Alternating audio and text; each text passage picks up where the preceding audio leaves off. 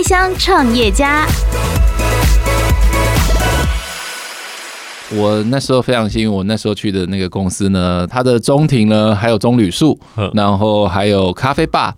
那个时候呢，我们去就是觉得说，哎，这个公司其实挺有向心力的，而且在这边上班也也真的挺不错的。嗯。但自己做的老板呢，就会想说，哎，你手上如果你现在手上有一笔钱，你真的要在你的公司里面，呃，先弄个咖啡吧，种棵棕榈树吗？嗯这个思维上就会不大相同。就是我们慢慢会去体会到以前的的劳动家的老板为什么买下了一栋大楼，他把中间裸空，他如果把这个通通都做成办公室，他可以多容纳，比方说一百个人，嗯，但他把那一百人的空间呢裸成中空，嗯，种了几棵棕榈树，还有咖啡吧，让大家有很好的工作环境，嗯，但是当他企业扩张的时候，他反而去隔壁租了新的地方。你好，我是大成技研公司创办人 Morgan。您现在收听的是八宝广播自制节目《开箱创业家》。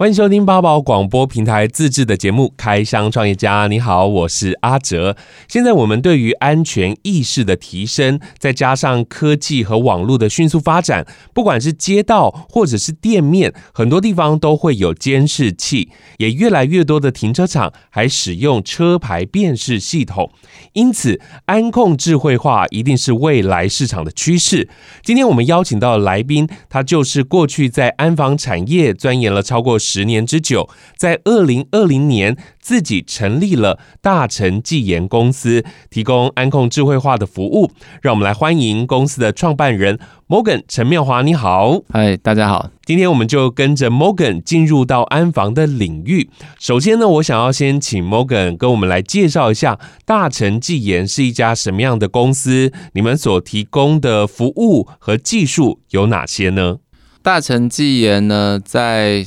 二零二零年的五月成立，我们是针对 AI 大数据物联网底下所产生的新创公司，是。针对现有，比方说各种的影像的数据呢，提供分析，提供给业主做一些分析后的数据的服务，是。对。透过现在各种最新的 AI 技术呢，我们可以把这些数据影像再活化，让业主做更进一步的运用。这样听起来，其实它是一个非常大的工作，然后需要非常多的人。那你过去在安防产业跟现在的这个工作的形态，又有什么样的不一样的地方呢？过去多半台湾的厂商都是以硬体应用为主，对。那现在随着数据的运算，还有 GPU 各方面硬体运算的速度，还有频宽的提升，现在的客户呢，只是给他影像的储存已经不是很够用，嗯，甚至客户希望从影像中直接透过 AI 的方式去过滤出有意义的资料，呃，比方说像警政单位，他可能需要从这影片中过滤，诶，这个东西。本来不存在这里的，后来突然冒出来了。啊，这个东西在 AI 上是是可以做到的。比方说，它要过滤出，哎，这个地方不应该要有人啊。我们有人形辨识，这个地方不该出现人的时候却出现了人，我们可以用 AI 的方式去做主动发报，嗯直接告诉使用单位，哎，这里突然出现了人喽，啊，看要不要做进一步的处理。嗯哼，比方说诸如此类的应用，是这样听起来好像比较多是防范犯罪啊的状况，是政府单位哦。那私人民间的一些机构啊，他用这些技术做什么样的应用呢？好，比较市面上常用的人形的这个 AI 的辨识来说，哈，我们称之为就是这是一把好刀，哈。这个好刀呢，可以在很多的产业应用。比方说，如果我们把它应用在连锁超商。人形的侦测呢，我们也可以数出多少人。比方说呢，连锁店的柜面每个月要租多少钱，我们其实可以透过大数据的运算，我们只要截取它的影像，可以直接数出这个柜面在这个时段内有多少人来过，可以很明确的呈现给业主这个柜面的效益。那比方说，我们就可以透过这些演算，然后呈现给业主。实际上，诶，比方说这一排一个时段内有多少人？这一排一个时段内有多少人，让业主做进一步，而且提供给他的客户做一个数据化的分析，这样子。这样听来，在商业的应用上是可以来运用的。你在去年的时候才开了这家大成纪研公司哦，为什么觉得在去年是一个时机，然后决定要创立这一家公司呢？这个是根据国际的一个大环境哈，因为我们注意到说。中美贸易战开打之后，有美国领军，很多人开始不敢用大陆的产品，因为我们安防这个产品呢，大陆的市占率其实是非常非常的高的，是，而大家都有很大量的录制的硬体设备，嗯，但是呢，中美贸易战开打，美国告诉全世界中国在监控全世界的时候呢，因为摄影机是没办法一下子拆掉的，只是不不太可能做到的，但是呢，你总得要把它界面上。你每天打开电脑看到的那个登录画面，把它从中国制造换成本国制造，或者换成台湾制造，这个需求是非常非常强劲的。嗯嗯啊，像以前一样，我纯粹提供软体的呃即时影像播放跟监控，这已经是不够大家要能够拿到这些订单。我们除了这个之外，我们还要带点 AI 的应用。是，它这个底面是是非常的强，而且是在国际市场上都一样。只要买过中国大陆的的摄影机，它只要对中国大陆的威胁是具有意识的，他们非常非常需要有这个入口端的软体直接盖掉，他们不想看到。中国制造的软体直接开机就看到这样子，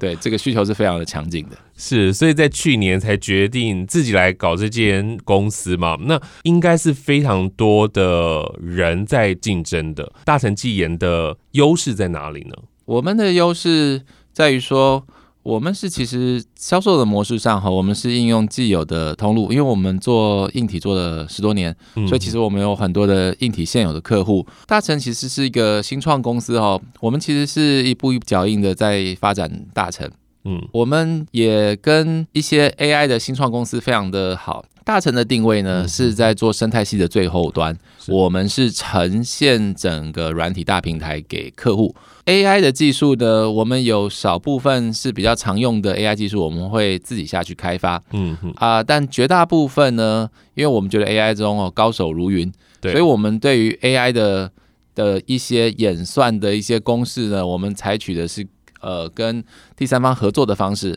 而这个是我们商业上的的定位，也比较有比较有弹性这样子。嗯哼哼，研发软体的部分，除了你们自己，主要还是有第三方在帮你们做研发。针对 AI 的这一段，我们打个比方说哈，就说一个我们做的有点像是航空母舰，航空母舰上载着各式各样的飞机，装什么样的大炮，我们不 care。我们可能是比方说这个客户呢，他需要一个人形辨识。它需要人流技术，或者它需要车牌辨识，是，我们就找现在做的最好的。因为像有的时候案场的规模都挺大的，我们也会有一个选商的动作，就说我们找了，可能就是纠结了几家业内的的前辈，我们大家一起来来合作这个案子。啊，大成技研主要的是整个这些 AI 引擎的结果的呈现，因为。AI 其实说比较详细一点，它就是各种各样的演算法。嗯，就像呃，你就算你有保时捷的引擎，你也要有人把它做成一台保时捷才能拿来卖。是对啊，我们做的是这个生态系的最终端，我们就是把这个东把这个保时捷做成一台车。那引擎我们可能也许跟业内的高手来合作，这样子是维持我们很强的竞争力。这样是 Podcast 首选平台八宝 B A A B A O，让你爆笑也让你感动，快到八宝发掘台湾最生动的声音。我们其实也蛮看好这个市场的的后续供需哈，各种的影像的基础建设呢，现在在各国都越来越来的多了。嗯哼，那。这些影像的应用的需求呢，其实是是非常的强的，而且它是一个日新月异的一个演变。嗯，所以我们公司在定位上呢，因为 AI 的技术呢，我们比方说看国际市场上，像印度欧洲、美国都有很多的中小型的新创公司，它其实做的非常厉害。像我们最近有遇到以色列的软体，我觉得它的 AI 做的相当的不错，但是他们做的就是演算法，啊，我们做的是把它包装成整个成品，这是我们在生态性上的的定位，也是因为。这一段 AI，我们是不断的去跟世界上最强的这些软体去做合作，所以保持着我们在业内的一个一个竞争力，这样子。嗯，刚刚也特别提到说，在中国大陆的市场是非常大的哦，他们的安防产业在世界上占比是非常大的，但是大家就担心他们的这个治安的问题。那除了治安的问题啊，他们还有价格相对的比较低嘛？那你们在这个部分怎么从这个他们的价格优势上切入呢？平常讲，台湾其实我们在转型中，我们其实。并不是太去攻最底层的市场，比方说像有一些中东战争国家哈，他可能摄影机不能贵过一颗子弹的钱。嗯嗯，对他们对他们来 来的算法就是一颗子弹打掉一只摄影机，不可以贵过那个钱。那个市场我们就抓不掉。我们比较 care 的是，比方说像一些大型的厂区、一些大型的机构，他要的不是只是影像的存储。好比说，一台车它进了一个厂区，它要知道这个车怎么走。那它临时要找到这台车的时候呢，它可以很快的调出，因为在国外有一些厂区是是非常的大的，不一定是厂区或者是邻里之间，它需要很快速的找出这台车，或者是他需要去计算说这一条道上多少台货柜、多少台公车、多少台。呃，计程车多少台各种的，或者是脚踏车之类的，因为像像我们有遇到说，像工业区，它的摩托车的数量常常是他们可能用来预估他们现在就业人口的一个一个比例，或者是一些道路修缮，或者是像货柜车，货柜车可能就是园区在评估要不要收费，或者是收费方式的一些一些运算，而这些呢，都需要有一些数据的佐证，以单单的影像存储，让它去慢慢人头数了的这个时代已经过去了。因为未来 AI 呢就可以提供这方面的服务，而且我们在预计在不久的将来，这些东西可能都是搭着硬体一起走。嗯，而这一段呢，在中国大陆那边的话呢，大家对于采用这一段是比较。有一些顾虑的，台湾相对在国际市场上不是个大国，嗯，所以大家采用台湾商品反而没什么，没有什么这么大的的顾虑，这反倒是我们的，也也可能算是一个一个优势吧。嗯哼哼哼，了解了解。所以这样听起来啊，其实，在转型的这个过程当中，有没有碰到一些问题呢？不管是市场面，还是在你们开发软体面，或者是在各个厂商的合作上有没有碰到一些问题呢？因为大成在二零二零年成立哈，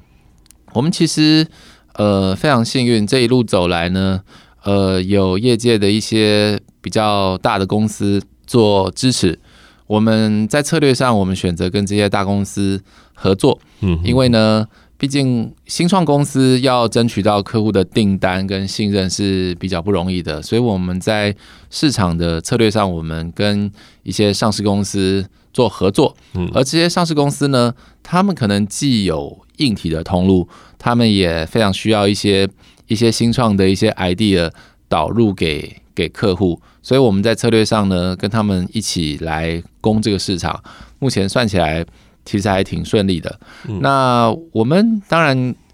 大成记忆人的成立，最终呢，我们比较希望的还是走向做做产品，怎么样去跟大陆市场做区隔？因为大陆很单纯的，它就是来硬体的报价，嗯，而我们在接触客人的方式，常常是我告诉他我能做什么，嗯，再来才是谈说，哎，我的价钱呢可能会比。客人多那一些，但是我为你多做这些事情呢，可以帮你省下多少人力上的的需求，可以让你跟大陆的硬体呢是有点不大相同的。因为其实很多高端的客户呢，他对于硬体能带来的附加价值其实是非常感兴趣的。嗯哼哼哼哼，了解了解。在去年成立这家公司啊，会不会受到了这个疫情的影响？呃，这个其实不会延哈，因为我们本来有一连串的海外的的拓展的计划，嗯哼，啊，只是说遇到疫情的关系哈，我们现在就是用远端的方式让它来试用我们的的产品，呃，毕竟网络上是没有国界的哈，它可以远端来。来测试我们的商品，不过呢，我们也是受到疫情的影响，因为这个，因为要地邮的话，哈，我们其实都还是希望是到客户端，实际上去做客户实际需求的一些一些访谈，嗯，所以其实疫情的影响让我们脚步的确有放慢啊，但是现在的客户呢，都是还在洽谈中这样子。刚刚有特别提到，你们就是希望做自己的产品，偏重在技术跟服务这一块。可不可以跟我们来聊聊，就是大成技研未来的一个规划跟目标呢？这个我们在国内市场跟国际市场上哈，会有稍微的不大相同。嗯哼，对，因为国内市场毕竟台湾是两千三百万的人口哈，国内市场呢市场比较小，所以我们在国内呢是选择跟上市公司合作，直接针对使用端。比较说大型的使用端，尤其是它是年年有预算，呃，每年都会希望再往前进一点的这种使用者哈，我们跟上市公司一起合作，呃，比较以专案方式的的方式来拓展。那海外呢，除了少部分是可能是台商在外国的基地，我们用 project 的方式去拓展，其他的话呢，我们会以 product 的方式去拓展，是有点像是软跟硬。一起提供给客户，让客户可以整合进他现有的一些 solution，或者是替换掉中国制的商品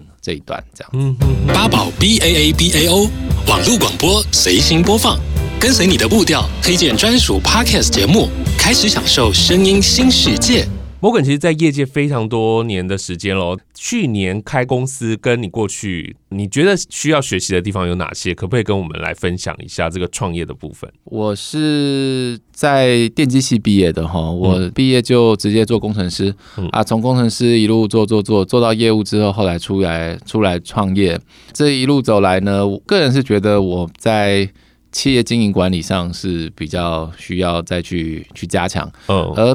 我们会选择加入基地，首先是他提供了挺完善的的一些顾问的服务，嗯，对，因为我们这么多年来，我们其实我们比较像是在做生意，嗯，比较不是在 run 企业，嗯，啊，我们加入这个团队之后呢，他在企业的发展和永续经营上面，其实给我们挺多的一些启发，嗯，那我们也。希望会朝着基地的一些规划哈，把在企业经营上一些比较不足的地方，把它慢慢补起来，这样子。嗯哼，你有没有顾问什么样的当头棒喝，让你印象最深刻的？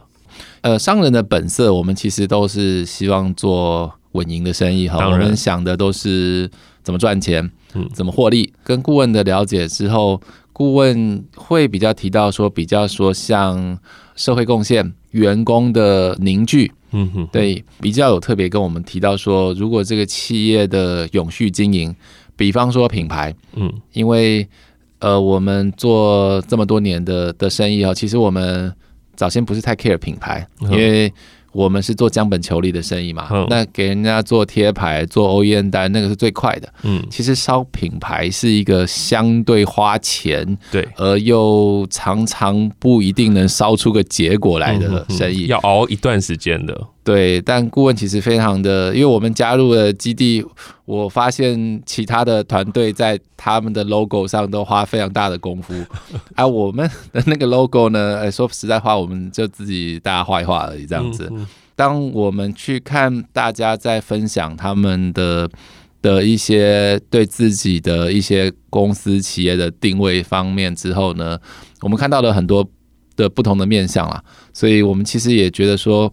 呃，在大家都不认识彼此的前提底下，嗯、也许 logo，也许一些品牌精神，一些品牌故事，我们在这一段我们会慢慢在品牌上的经营去去加强这样子。嗯哼哼，这个我觉得是慢慢努努力哦。那过去在公司里面也应该会有带人的经验啊，跟现在自己开公司带人，你觉得有什么样的差别吗？呃，因为早先在我我也是在上市公司做哈，是那在上市公司做，其实它会有各项完善的一些一些制度，对，其实融入那个团队，基本上照着做就行了。嗯啊，当时呢，其实我们有时候也不知道为什么要做这些事。像早先我加入的上市公司呢，他们每一个季度呢，都会把那个呃寿星找出来做庆生。是，那我那时候非常幸运，我那时候去的那个公司呢，它的。它的中庭呢，还有棕榈树，然后还有咖啡吧。那个时候呢，我们去就是觉得，哎，这个公司其实挺有向心力的，而且在这边上班也也真的挺不错的。嗯，但自己做的老板呢，就会想说，哎，你手上如果你现在手上有一笔钱，你真的要在你的公司里面，呃，先种个咖啡吧，弄棵棕榈树吗？那时候就会。这个思维上就会就会不大相同，就是我们慢慢会去体会到以前的的劳动家的老板为什么，比方说他买下了一栋大楼，他把中间裸空，他如果把这个通通都做成办公室，他可以多容纳，比方说一百个人，嗯，但他把那一百人的空间呢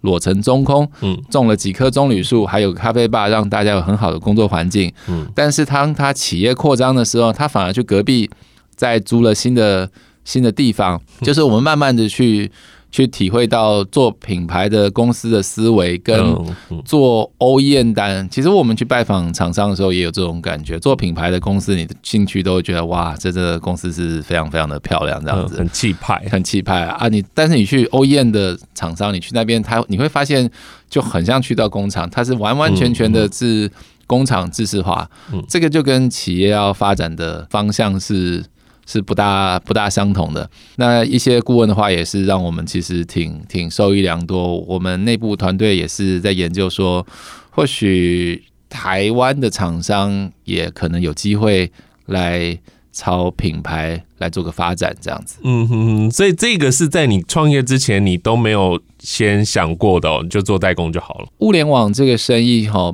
呃，我们其实是。比较深度客制化的一个生意。我们在创业的初期哦，有很多客户是跟我们讲说：“哎，你们就尽量，甚至连网站都不要做就好了。”嗯，呃，我们还真的连网站都没做，因为客户有时候就跟我们说：“其实我们如果很高调，大家很容易猜到它的成本。”嗯哼，对啊，客户导向嘛，客户希望我们怎么做，我们就会尽量配合。其实我们在创业初期呢，并没有特别去定义说自己要走平台还是代工。嗯，我们。这也跟所有的新创公司一样，初期你总是要先缴得起水电费，先让自己活下来。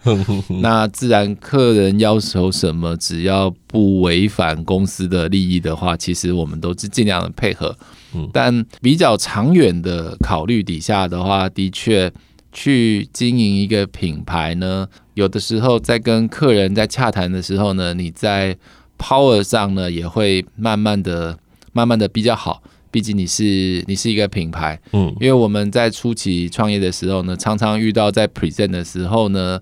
呃，我们是 nobody 哈，没人知道我们，嗯哼，他直到他跟我们 work 之后，发现，哎，我们好像是。真是学有专精，嗯啊，真的是拿得出一点东西，是之后才能取得一个一个信任感，嗯哼。但是品牌很多东西，当你建立起来的话呢，品牌是是不胫而走的。只要按上你的 brand 的话，大家就会觉得说，哎，不妨一试，嗯哼哼。对，我们现在其实在这个方面在在做努力，这样。现在这样一年算是新手的创业家哦，那有没有什么样的建议给一些可能想要来创业的伙伴们？什么样的建议呢？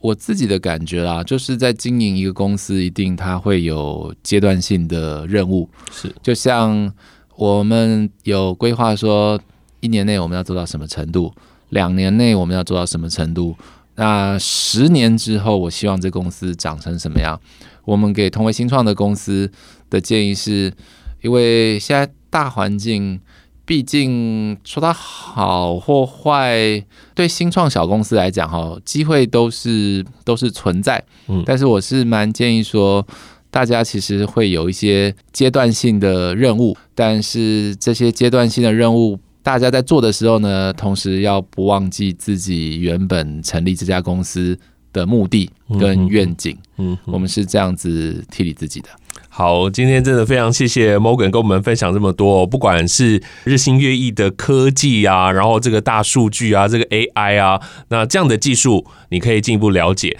当然，如果你是即将想要创业的朋友呢，也听听 Morgan 的分享。今天非常谢谢 Morgan，谢谢你。谢谢。好，今天也非常谢谢收听节目的你。希望每一集的开箱创业家都能够给你对于生活有新的想象。那我们在八宝的平台上能够听到，在 KKBOX、Spotify 以及 Google 跟 Apple 都能够听得到哦。希望你一起加入我们的行列。如果有任何的建议，也请你直接到阿哲的脸书粉丝团上去留言给我喽。我们下次再见，拜拜。